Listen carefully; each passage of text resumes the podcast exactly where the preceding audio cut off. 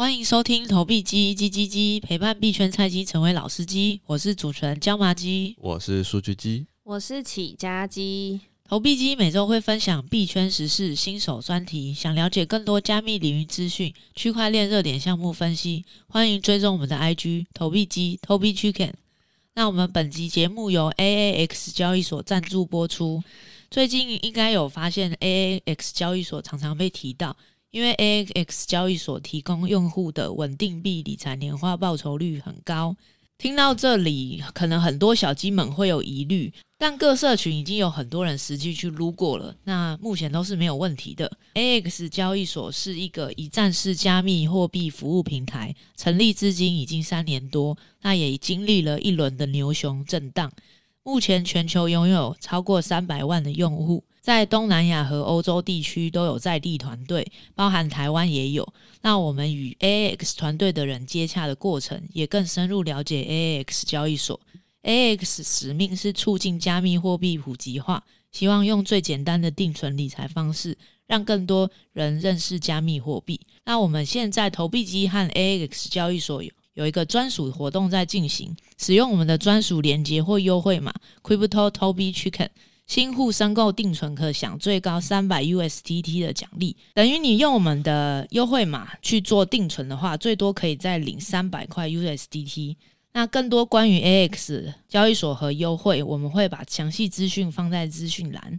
那我们本周的节目会分享 Azuki 精华版的拍卖活动，Aptos 主广正式上线，抠头给早期使用户。在第三个是 Line NFT 平台 Dosi。以及孙宇晨担任火币顾问，HT Token 上涨八十六趴。那我们本周的小鸡专访 EP 七，我们将会访问我们的金融精英女神起家鸡。OK，那我们今天来了一位重量级的来宾，我们的起家鸡。因为我们那个花雕鸡跑去哪里了呢？花雕鸡，我们的矽谷精英跑到矽谷了。没错，跑去戏谷出差处理公司的事情，然后预计会在两个月过后 再跟我们好久 继续的录音。对，我们的花雕鸡两个月后才会回来，所以我们接下来的节目呢，我们就尽量找一些各个领域啊，或是各个想要了解加密货币的来宾来分享一下。他真的会回来吗？他会啦，这是可以这样闲聊的吗？可以，可以，可以，可以，确认一下。他会回来啦，因为他是出差。对，不然就是因为他连女朋友一起带去了，可能这么快乐，可能不回来好像也是可以。对呀、啊，好好好，但我们加油，期待他会回来，不然我们就要远端跟他录音。没有，我们之后就让齐家鸡当我们的固定班底。哎，好像也可以。不行，你们还在有一个顾问。OK OK，好，那我们节目也有两个礼拜没有更新了。是的。刚好投那个数据机跟椒麻鸡都是十月的寿星，所以我们都在过生日。哎呦，为了过生日选择不来录音，真的假的？你们过了一个月，其实刚好就是过去一两周的新闻比较多，所以我们刚好这一集的话就会帮大家更新就是最新的资讯，这样。对，也顺便就是我们的这个 AAS 爸爸。这个数据机顺便也是完全去帮小鸡们做了实测，然后也确实目前的攻略就是，它是目前有一个三周年的活动，那这个三周年的活动有一个一千五百 U 的额度，然后是八十趴，那你一千五百 U 放七天，然后可以领到大概二十三 U，然后。它是 BUSD 可以一次，然后 USDC 可以一次，然后 USDT 也可以一次，所以总共就是四千五百 U，那可以领六十九 U。然后撸完这个呢，再来的话就是 AS 有针对新户的一个一次性的一千 U 六十趴的一个礼拜，为期一个礼拜的活动。那这个的话，我记得是十一 U 左右，所以小鸡们放完这个七天三周年的八十趴，然后再来放这个。七天六十趴，然后总共额度是三千 U，就是 USDT 跟 BUSD 还有 USDC 各一千 U。这两个放完之后，如果说小鸡们针对觉得 AS 的利息后面可能没有那么高，那也可以 AS 后面还有就是固定性的一次性的一千 U，然后每个礼拜是二十趴的年化报酬。那这个也可以小鸡们去做日常性的配置。那其他如果还有多余的资金，那可以再配置其他地方做所谓的风险分散，这样子。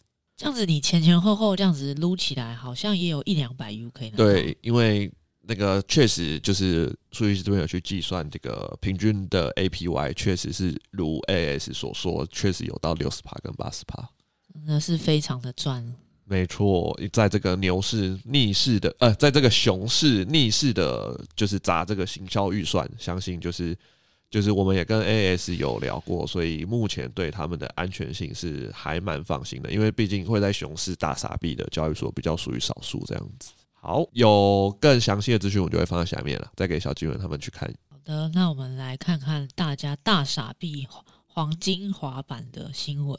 哦，这个好像不是，这只是。项目方做了一个黄金滑板，给众多有钱们来做来去争相恐后的 出价争取。那我们请数据机来分享第一则新闻。OK，简单来讲呢，就是 Azuki 这个，嗯，Azuki 是我们之前，诶、欸，我们之前有介绍过 Azuki 吗？应该多少都有提到啦。对，我们稍微讲一下，Azuki 就是一个一万个图案的这个 PFP 的 NFT 项目。然后是一个日系风格，但是是属于美国人，诶，算是美国人吗？反正项目方是欧欧美欧美团队所做的，欧美华人吧，反正是欧美团队所做的一个日系风的项目。然后特点就是他们是第一个采用所谓的 ERC 七二一 A 的格式去制作的，那也是现今大家公认的蓝筹之一。这样子，对，那反正这个专这个 NFT 项目，他们就推出了一个。黄金滑板的，就是结合所谓的 PBT 的技术，就是实物绑定代币的一个实体的一个黄金滑板。那全球只有限量九个滑板。那取得方式的话，就是各位 Azuki 的持有者，然后可以去他们的网站上去竞标，那就是出价最高的九个人就可以获得这个滑板。那推出这个滑板，它就是跟一个技术叫做 PBT，就是实物代币绑定。那这个技术就是说，它在这个滑板上面，它有个 QR code。那你去扫了这个 QR code，你就可以得到一个这个 PBT 格式的一个代币。那你有持有这个代币，就等于说，哎、你持有这个，就是你在这个区块链网络上，人家就会知道说，哎、你持有这个滑板这样子。就是所谓的跟实体做结合。那最后呢，他们这个黄金滑板的拍卖就是为期了一周，结果出炉，就是前八个哎、前八名的，就是竞标者出价都超过了两百以太，可以让大家知道说，Azuki 的持有者其实财力 相当的雄厚，尤其是那个第一名的，他有一百零八个 BAYC，哇塞，九十八个 MAYC。一百零二个 Azuki，如果小金们不清楚的话，我们可以换算两百颗以太。现在的现在我们当下录音的价格大概落在一千三，那一千三乘以两百是两百六十万，也就是说最低出价要有两百六十万的现金，你才可以竞标得到这个滑板。所以你要花这么多的以太去购买这个黄金滑板。Rank 一的第一名的标价是三百零九以太，第二名是三百零三以太。没错，那这些玩币的人真的很有钱。这个是花雕鸡的感叹吗？我说我们在干嘛？欸，那这之后会涨吗？还是它其实就是持有之后，它就是一个标志认证的概念？应该说有可能，就是因为它这个滑板就是绑定这个代币，嗯，所以。你滑板转移的时候，代币就是新的持有者，他去扫描那个 QR code，嗯，那那个代虚拟的那个代币就会转移转移到新的持有者上面。但这一般会卖吗？应该是不会，对不对？通常有竞标到了这些人，应该身价都不凡，所以他们应该都是以收藏为目的。那你们有知道他们是谁吗？就是有传闻中，就是前八名是有台湾人存在的。对，那 Azuki 呃，就是有消息，他们是十一月会在台湾办一个聚会，因为他们可能看到 CloneX 有聚会之后，Azuki 的持有者也想要办一个聚会，所以到时候就可以看到这个神秘有钱的台湾人这样。哦，所以他到时候会出现。对，他是主办人。那你们看得到他们吗？因为我们没有阿 Zuki，所以我们可能没有办法去参加。哦，原来如此。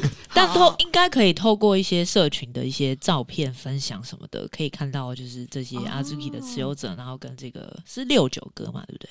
最近比较哎、欸，我记得我知道竞标者比较出名的是那个 Staker 的创办人有去竞标，然后我记得好像出价也是，就是好像没有竞标到，但是也是出价超过百颗以太这样子。对，那那个六六九哥他是第二名，竞标成功的第二名。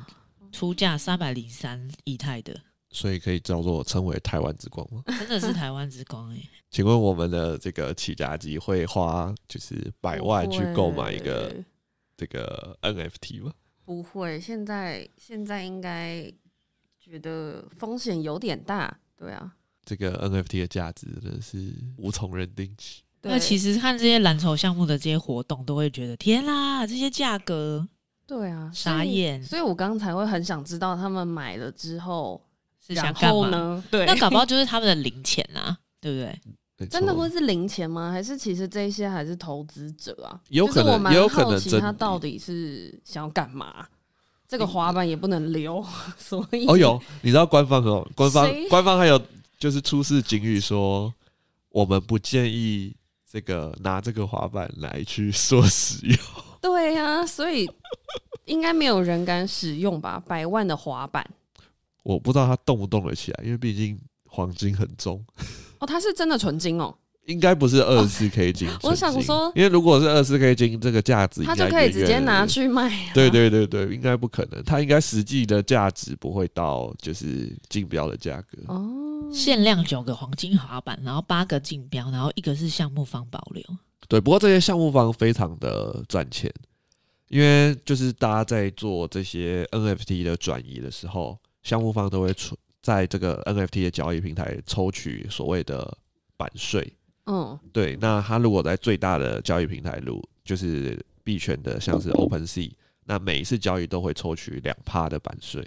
所以其实最赚的应该是那一些，应该说交易平台赚。那这些频繁被交易的项目也赚这样子，像如 Clone S 或者是 NAYC、BAYC，然后跟 Azuki 他们的就是借由版税获得的这个收入都超过了一千万美金以上，在短短的半年之内。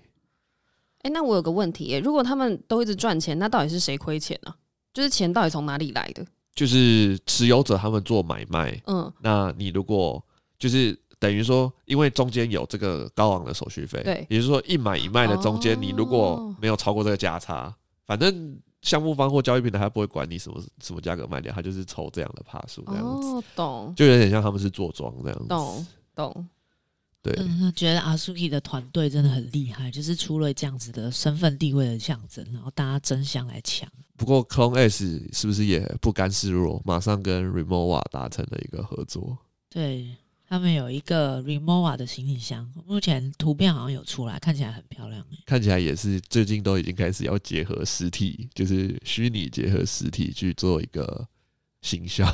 对对对，尤其是 Clone S 的团队，他们都是跟就是 Web Two 很大的品牌去做合作。毕竟他们有一个 Nike 爸爸。对对，这个 Cones 他们的团队叫做 Artifact，然后是被 Nike 买下来。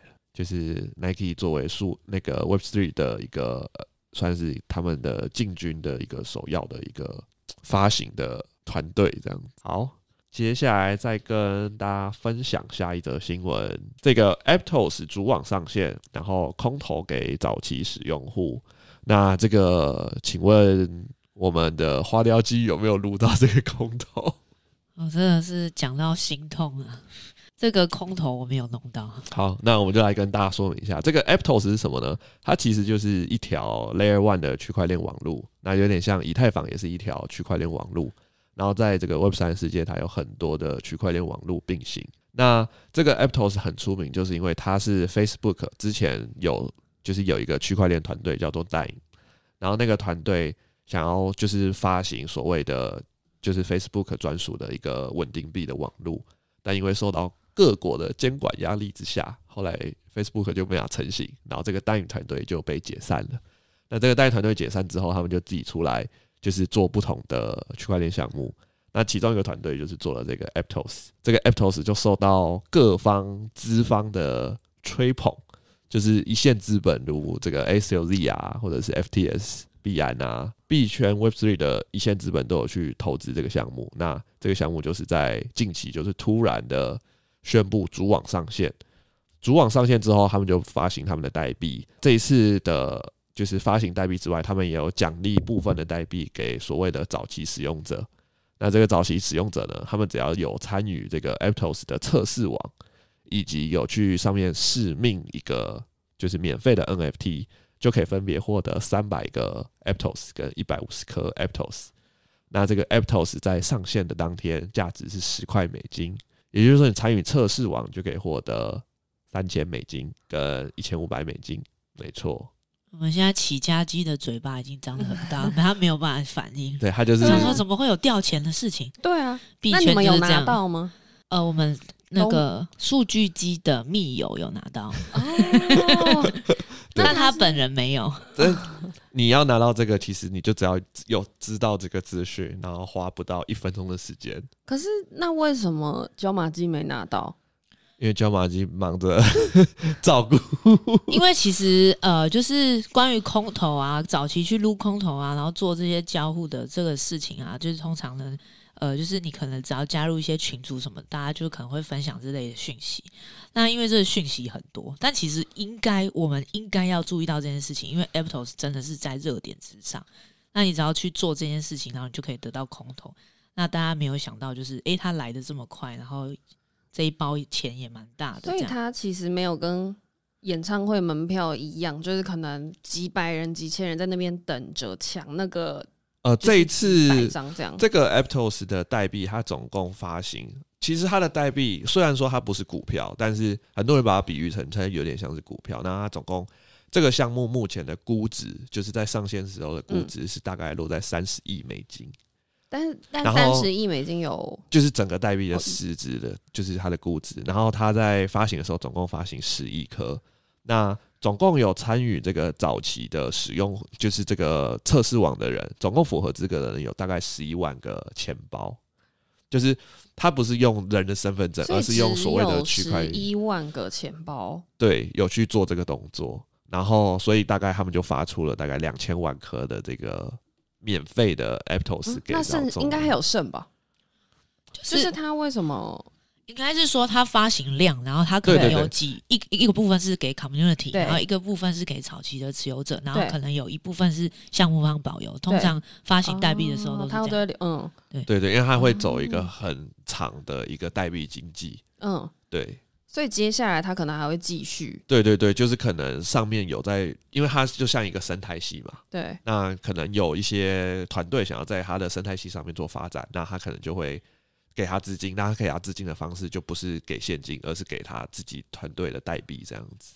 哦，所以那些代币就是现在可能流传在市场上，然后接下来就会再继续做其他的运作，是这个意思？项目方的代币可以用来融资，那也可以用来发放奖励给可能使用者，的使用者对，或者是团队，或者是说可能发起一些激励的，比如说大一些交易大赛，或者是说开发者大赛，然后有把这个代币当做奖品，然后去吸引大家来做开发。那你会知道他手上大概还持有多少吗？这个。就是、所以其实你们都会知道说他可能给了多少，还剩多少，接下来他会操作，然后这接下来估值是多少？对对对对对，所以很多人就会，比如说这个 Aptos 发行，那现在十块钱，我们就会去对比说现在现有的一些跟它一样是这种所谓 Layer One 的区块链网络，嗯，然后去对比它的估值目前是过高过低，还是是不是在合理价这样子？哦，所以这些资讯你们是从哪里获得的？目前这种资讯就是会在很多的，就是所谓不管是资币圈的资讯网站，就有点像股票有什么股票观测站这样子。哦、啊，在 Web3 世界，它也有很多这种的类似观测站的网站，会去帮你做整理，那你就可以去搜寻这样子。对，那也可以从项目方的白皮书看到，对，关于他们的发展啊，然后币的量啊，然后跟他们之后的规划等等。不过这一次比较让人惊艳的就是他。他这次的发发行这个空投，他其实并没有针对一些幽灵用户去做限制。就是这十一万个钱包，可能有相当多个，只是是一个人，嗯、可能就创作了一百个或两百个钱包，那他一次就获利了几百万、几千万，甚至几亿。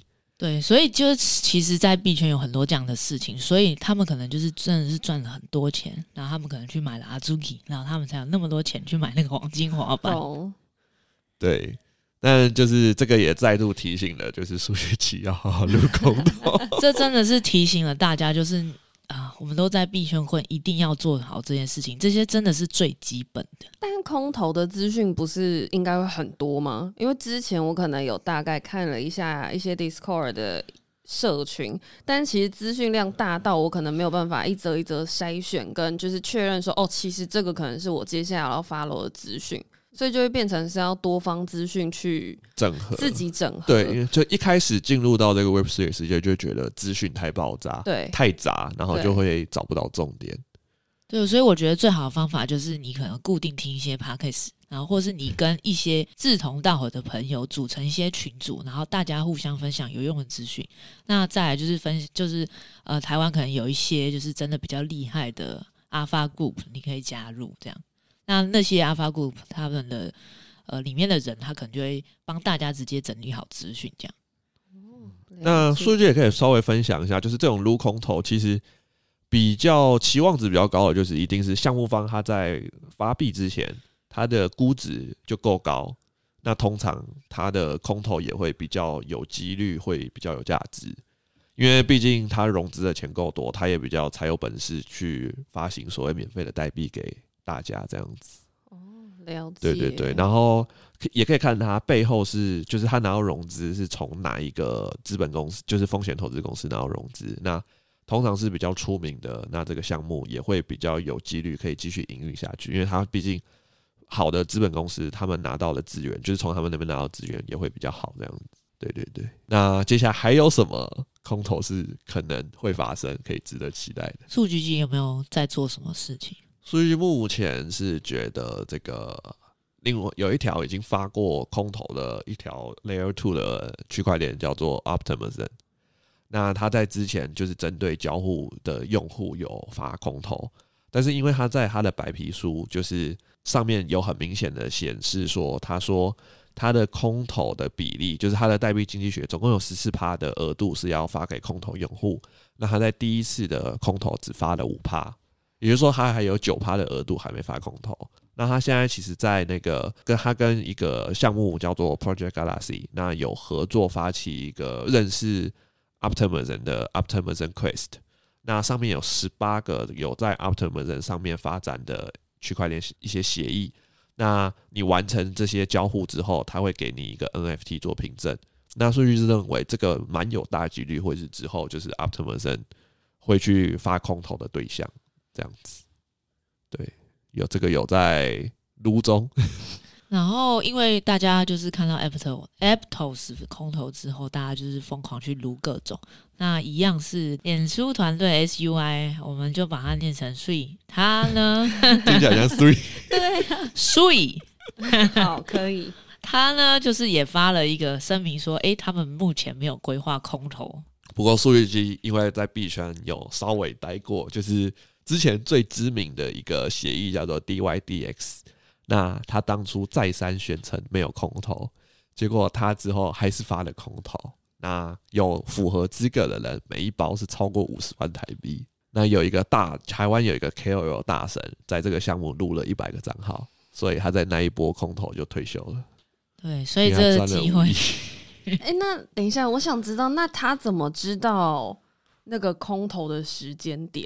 是他原本就知道这个消息之后，就应该说撸空撸空投，它就是一个时间成本，就是因为你不确定项目方到底会不会去发行，所以它其实就是一个时间成本的问题。所以他可能一直关注这个东西，然后直到他发的那一刻就哦，应该说就是你你去做交互，但你期待会有空投，可是可能撸你可能去交互了一百个项目，可能只有十个项目会发空投，所以有很多其实是就是不会去。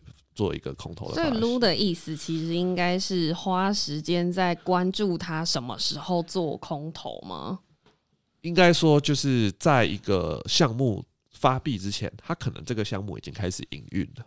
嗯，但是因为很早期，那可能那时候的知名度，或者是说就是用户还不多，那你可能在还没发币的时间点，你就去已经使用了这个协议，或者是说使用它的可能一些测试的网，其实它可能比如说一条区区块链网络，它在正式上线之前，它会先有测试网，嗯，那你先去做使用的话，那可能这个项目方他在到时候正式发行的时候，他就会去奖励这些早期用户这样子。但那个测试网是不是都是在一些特殊管道取得？诶、欸，其实都会有教学。对，哦、都会有人发出教学，然后也所以所以也也就是说，所谓的撸的意思，就是说你去早期参与，那期待有空投，但是不一定会有空投这样子。哦，懂。嗯，就可以想象他们这些都是新创团队，然后他们要在创业之前，如果你有早期去支持他，或是像我们上一集提到的 Gitcoin，它是那种募资平台，嗯，然后你有早期去赞助他，然后支持他，他们就会给你点回馈的概念。哦，对，那他们要不要给，就是他们自己可以决定。对，就比较好的比率应该算是，可能新创公司他们 IPO 上市之后，嗯、那他们会可能会就会发很多股票给一些就是创始团队。那在 Web 三的世界里，他们就是会把这个额度就是给给给给，就是有去参与的，就是有去使用他们的协议的人们这样子。哦，对，因为发行。他们把代币发行出去之后，就有点像他们 A 上市了这样。那这样好像真的是找富爸爸的公司比较好，就是后面有一个庞大的团队，那他其实给的几率应该也高很多。对对对，就是比较有资源去做这样子的动作。对啊，因为团队真的太多了，所以可能就是找那个热度比较高的去做。哦，对对，那可能币圈大家如果说要去找这种这种 VC 的话，那最知名的就是 A 十六 Z。然后可能 Coinbase，然后或者是说币安的那个币安的那个 Binance Labs，然后跟 FTS 的 FTS Ventures，那这些这些富爸爸们有投的交易，呃，有投的项目，大家就可以去关注看看这样子。那下一则新闻也是一个新的平台，也是值得关注。没错，为什么呢？因为它是 Line 的，不是，是因为它每周在抽百万 NFT。哦，真的哦，对。对每周在抽，OK 啊，我稍微简介一下。那你们抽到了吗？哎、欸，他目前是抽到第三周，然后第一周已经公布了，那很可惜，并没有抽中这个百万 NFT。OK，那简单来讲，就是这个 Line 这一家公司，大家都知道 Line 吧？应该对收听的观众们，有。我刚刚听到这个讯息，我有点讶异。对，呃，Line 它旗下了一家专门发展 Web3 的公司，叫做 Line Nest。然后他们发行了一个 NFT 的一个交易平台，叫做 Dosi。那他为了进入这个 Dosi，现在正式上线了。那他们现在就是每一周你去做登录，然后或者是说有人就是推荐你，那你就可以获得所谓的他们 Line 上面的一个币，叫做动币。那这个动币呢，你就可以去参与每周的一个 Adventure。那这个 Adventure 每一周都会给予所谓的蓝筹 NFT，就是刚才大家听到了 Asuki 啊，或者是 Clone S 啊。那第一周的话，甚至给出了 BAYC。对，那第一周的奖品他已经公布了。那第一周的奖品 是给到了 BAYC，是给到了一个印尼人。哈，对，哦，所以是全球的。对，他是全球的用户这样子。哦、那现在的话，就是还是会鼓励大家，就是虽然说可能你抽到这个蓝筹的项目的几率不高。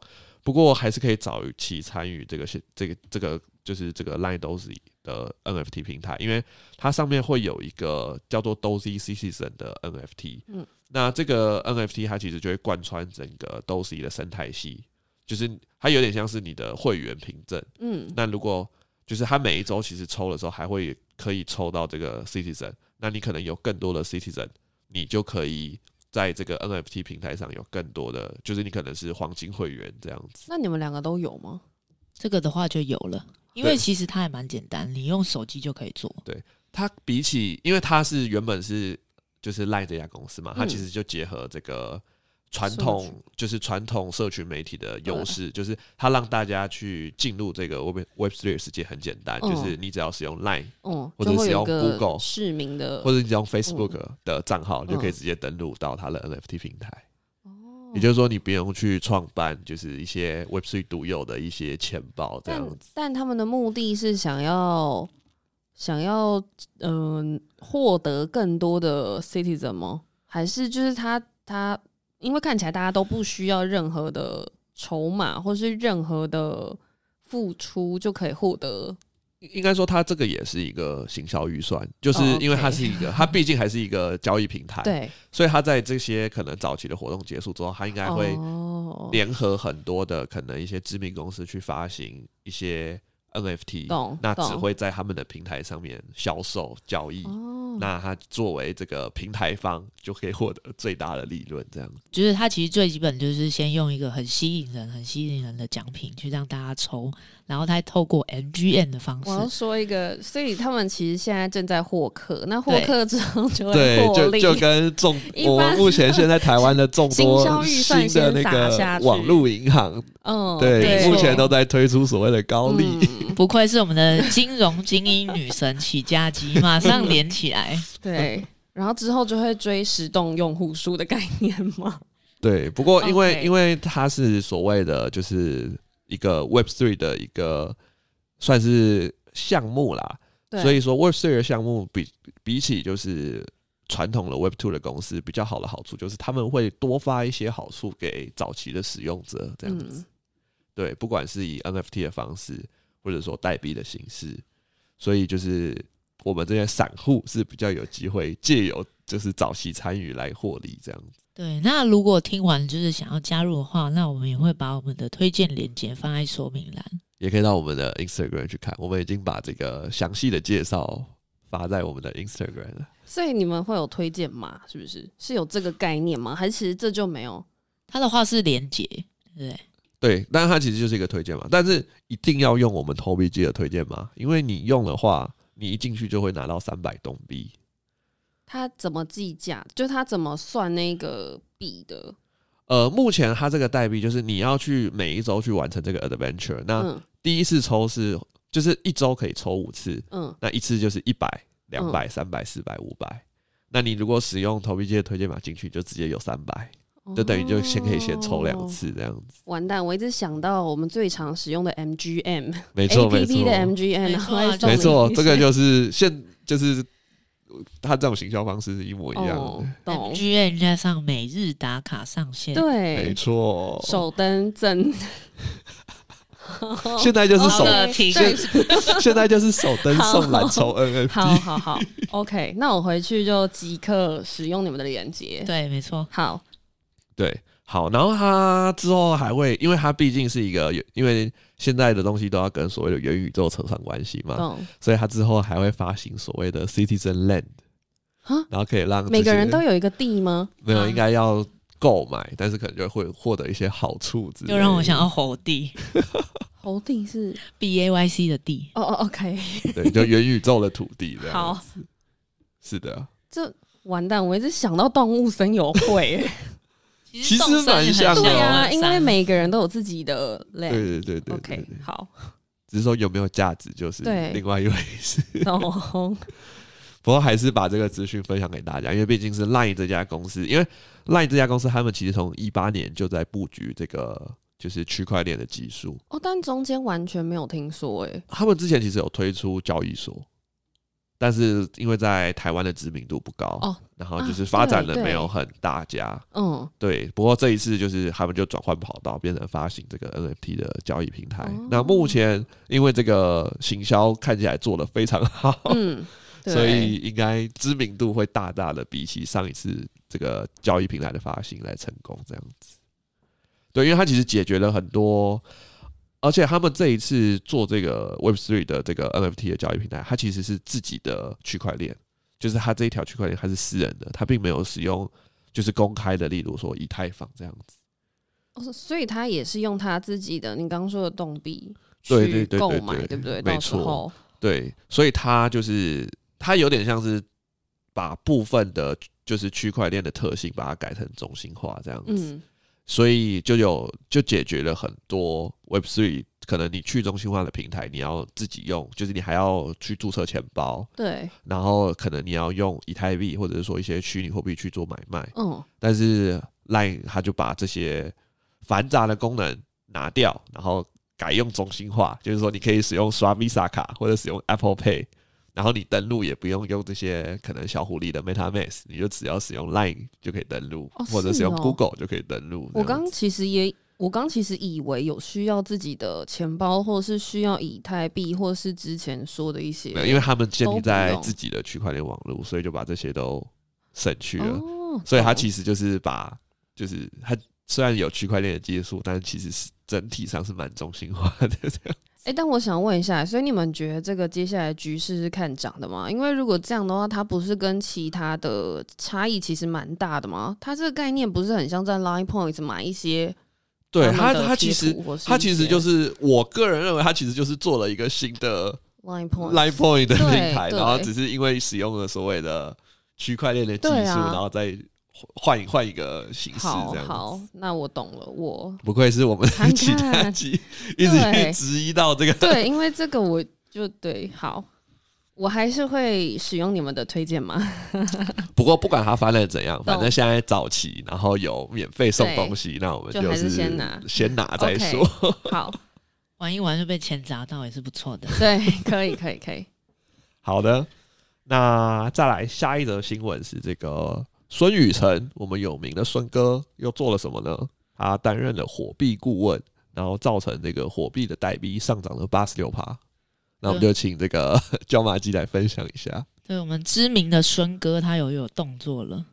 他现在呢是成为火币的五大顾问之一。那他一进火币之后呢，就开始疯狂的狂推他的火币的 HT Token。那也因为他的狂推，然后再加上他。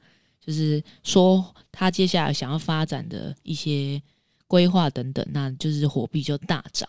那他有提到火币什么样的资讯呢？首先就是之后呢，会让这个火币 HT 会有很多很多的赋能，那可能会包括一些品牌升级，然后一些商务合作都会跟火币有关。他自己说，他他在接受访问的时候，他自己说，他应该是世界上最大的火币代币持有者之一。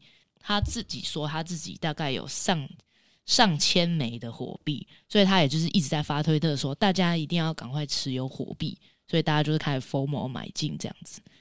这是第一块，就是他说他想要让火币有更多赋能。那第二块呢，就是他自己的 USDD，他的 USDD 呢，他是说将会在三个月内上架火币交易所，就是会有一些 USDD 的交易对。就是你可以用 USDD 去直接在那个货币上面去买以太啊、比特啊等等。可以问问题吗？可以啊。好，哎、欸，所以火币是还是 NFT 吗？还是它其实就是一个交易所？还是它是什么？它是一间加密货币的交易所。那、嗯、这个新闻之所以很出名，是因为这个孙宇晨这个人物，就是他在币圈俗称孙哥。嗯，然后是一个。加密就是 Web3 世界的一个亿万富翁，哦、对，他之前最知名的就是他花了几百万跟巴菲特吃一顿饭这样子，然后他就是对，就是他会在就是 Twitter，就是他有点像是东方界的 Elon Musk，会在那边一直在 Twitter 上面发表很多他的意见这样子，对对对。那因为火币这间交易所，它是之前是中资背景啊，因为。就是中国都强烈禁止这些加密货币嘛，嗯，所以这些交易所后来中资背景的交易所都特别把总部总部移到什么新加坡啊，嗯，或者是别的国家去。那这个货币呢，他们的之前的创办团队就是想近期想要把货币卖掉，嗯，对，然后后来就是有一个香港的一个资本收购了货币这家公司，那。现在有在传说，其实这家资本公司的背后就是孙哥这样子。哦，对对对，所以其实火币跟孙哥是就是没有人没有人证在。实他们有关系，但是孙哥已经在他自己的推特上面就是写自己是那个火币的 consultant 这样。子，对，他是否认说是他就是投资的。但是他的最近就是一直在就是推特上面讲火币很好怎么这样，然后火币也自从他开始讲之后就上涨了八十六趴这样子。哦、对，他收购前的消息大概是四点二美金，录音当下现在大概是八点七美金。多久？就是从大概不到两个礼拜的时间，不到两 OK 好。对。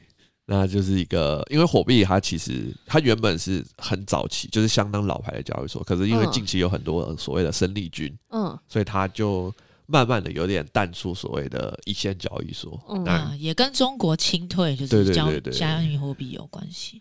那就是看看这个孙哥呢，重新的担任顾问的带领之下，能不能带领这个火币重返荣耀？孙哥是中国人吗？是的，是的。哦，不过我记得他是好像有海外国籍，我不确定。这我不知道，这我没有。对，因为反正中国是禁止，就是加密货币。哦，我还想穿插个问题，可是新加坡的金融的法规不是蛮严谨的吗？它是可以允许。就是这一些全部都撤到新加坡，然后开始做这些吗？新加坡的部分呢，它就是允许，就是这些新创团队、这些加密货币去做去做发展，但是它有规定，它的国民尽量不要做这件事情。就是他们允许，呃，加密货币交易所其实很多，大部分就是知名的，大概有七八成都其实总部都设立在新加坡。对，但是他们的规范就是，他们可以在新加坡做营运，嗯，但是新加坡他们只要不开放给新加坡人。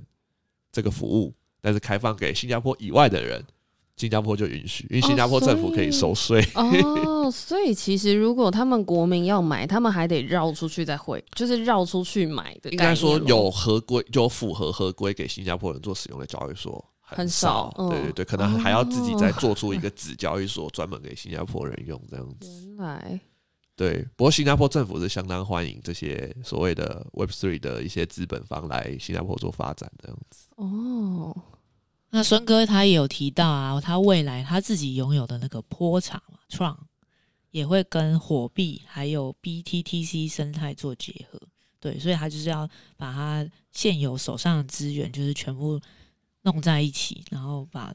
这个做大，他就是把创生态系整个融合到这个，没错，火币把自己拥有的资源都弄在一起，很厉害，资源整合。对，这个孙哥他其实一九九零出生，所以他其实才三十二岁，我真的觉得超级佩服。对，据说资产已经超过十亿美金以上，真的。他其实应该可以退休了，他现在在搞这个，其实也是。有愿景啊？是是这样吗？是吗？我我觉得他应该是很有兴趣，我就是很困惑，想说何必呢？他可以割人啊，他的割其实是割人的割，没有，就是因为他呃，就是他有点就是很多币圈人，因为币圈的波动很大，对，那这些人的言语就会对币价造成影响。哦，所以很多人就会称他为孙哥，因为他常常那边喊项目或者是、嗯，就其实他喊涨，基本上就会涨，就会让很多项目就是会受到他的言语所影响到，就是价格这样子。哦，对啊，赔钱的人就会说啊，孙哥又割我啦。哦，原来 就是割韭菜 这样子啊。对，大概是这样子。好的，那我们本周新闻就分享到这边，那我们接下来进入我们的小鸡专访。那我们本集的小鸡专访，我们请到我们的金融精英女神起家鸡。那其实我们听前面的节目就可以发现，起家鸡是对金融非常有研究。然后，但是他以他的问题来说，可以感觉到他对区块链没有那么了解。那我们就请起家鸡来稍微介绍一下自己。嗨，我是起家机。就我现在呢，目前是在做关于数位金融相关，但因为数位金融呢，其实跟金融产品或是投资本身没有那么有相关联，所以我大概是知道这些东西，但其实都不是很了解。然后我平常呢，其实也没有，因为可能就是比较忙碌，所以其实我也有问我身边的金融界的朋友，他们其实。虽然偶尔会看一下股票投资或是看盘，但基本上都是在上班的状态，根本就没办法一直看嘛。所以其实呢，我也想要问，就是关于像是 NFT 的这些东西，它是不是需要一直关注的？因为其实我还有蛮多的同仁们，就是同事都说，其实他们会觉得资讯量太庞大，然后他们其实都没有办法收敛。那他们相较之下，因为毕竟我们还是金融业嘛，所以其实他们的反应给我都是说，他们趋于保守的投资，然后他们就会做一些分散风险啊等等的，他们就会觉得说，哎、加密货币呀，或是 NFT 这些看起来好像都蛮危险的，所以他们都有 follow 一些 IG 或是 follow 一些账号的资讯，但他们都没有下手，对。了解。就数据这边来看，我会认为说，就是虚拟货币可能除了这个所谓的比特币跟以太币，我们可以把它当所谓的全值股。那这两个代币、这两个项目以外的东西，全部可以把它当成成长股。也就是说，除了比特币跟以太币，你可能可以做所谓的长期投资，那其他的都是所谓的成长股。也就是说，你要比较积极的关注他们的发展状况，也就像我们在看。股票我们要去看公司的发展状况跟财报嘛，嗯，对，所以这种 NFT 跟排除比特币跟以太币的项目，其实跟投资成长股一样，你要比较长的去关注这个生态的发展，这样子，因为是新创公司，所以很有可能会被新的技术给取代，这样子。被新的技术取代的意思是指什么？呃，因为说就是 Web3 的世界，它其实就是一直在尝试各种不同的东西。对，那很有可能你尝试的一个东西，在三个月内是最新颖的技术，那可能是一个创新。嗯，可是，在三个月后被别的创新给取代。这样听起来，不就是比我需要一直看盘还要更关注这一件，就是每一个项目吗？是这个意思吧？应该说。就是它的生，因为它就是一个非常新兴的市场，所以它的论述不断的在改变。哦，懂。对，然后资金的走向会一直去追逐到就是新的论述。嗯，那你如果还停留在旧的论述，嗯，那就不会受到资金的青睐，那不会受到资金的青睐就不会涨。哦，所以其实应该是要关注你们一直看哪一些项目，可能就是值得我们要一直关注的，对吧？对，那它的买卖其实也是比较复杂一点，因为你要先把台币换成就是所谓的虚拟货币，对对对对对，然后虚拟货币再去做买卖这样子。嗯，那介于流动性的问题，就有点像说你在台湾做的投资可能。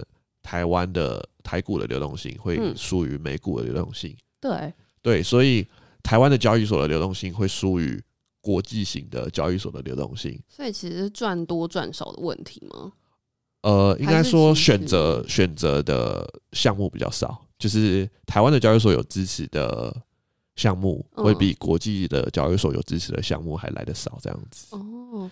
对，然后风险性的话，台湾的交易所也跟国际性的交易所有差，就是台湾的交易所可能资本规模比较小。对，那之前也有台湾的交易所有倒闭，嗯，那倒闭之后，由于它不是银行，虽然它有点像是银行，对，但是它倒了之后，它就像一间私人公司，所以你的钱是虽然有法律的规范，嗯，可是你能不能拿得回来是两回事，这样子。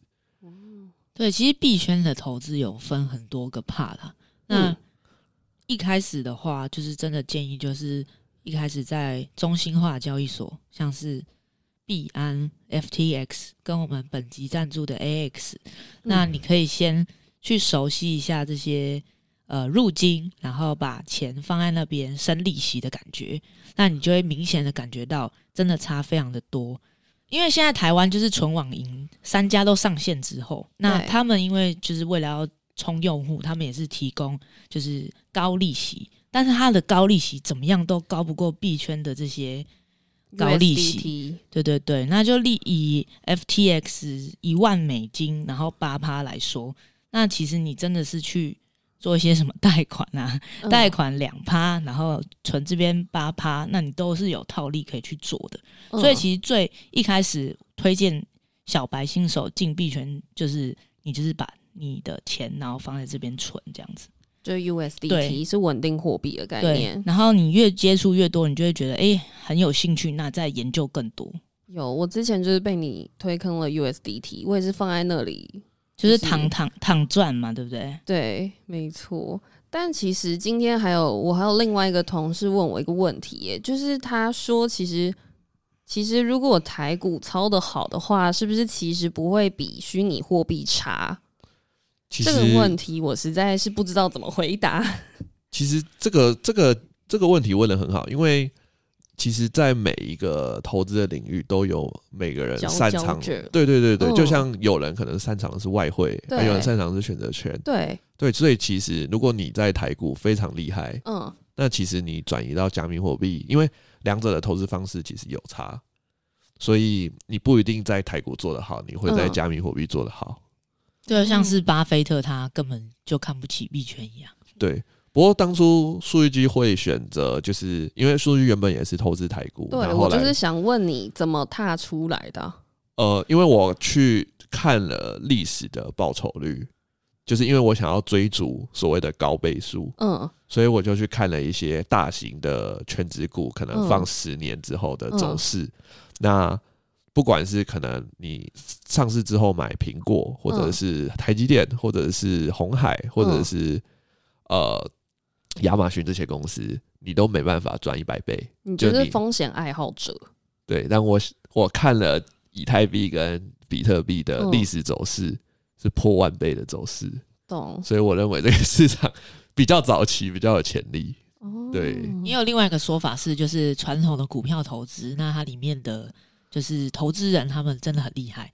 那目前他们都还没有跨到就是加密货币这一边，所以所谓的对手可能比较弱的状况。那像我们这也很弱的人，嗯，可能才有机会可以赚到钱。这样很哦，懂？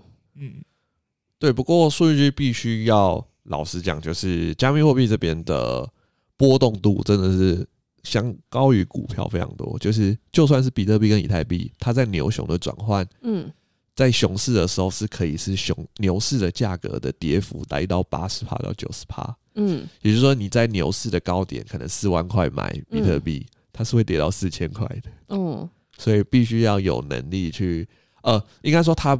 我会认为说，就是你要有能力去 承受这个价格下跌的波动。嗯，对，就是你要有稍微有一点点信仰，也不是信仰，就是它的波动度比较高，因为你要接受它可能有上涨十倍的潜力，你就要接受它有可能下跌比较多的风险，这样子。那其实就是因为它就是新兴市场嘛，就像苏以就刚才讲，其实它就是我投资所谓的成长股的地方。嗯。对，所以说机会比较多，那诈骗也比较多，风险也比较高。但是就是如果你就是对于想要在小额度，嗯，然后翻到倍数，想要有比较高的期望倍数，那 Web Three 的世界会比较有机会这样子。那因为时间的关系，我们跟起家机聊得太快乐了，所以呢，起家机的访谈我们会剪到下一集。下集的部分做分享，那我们本周的节目就到这边，期待下集起家机的访问。那要关注我们下一集的节目。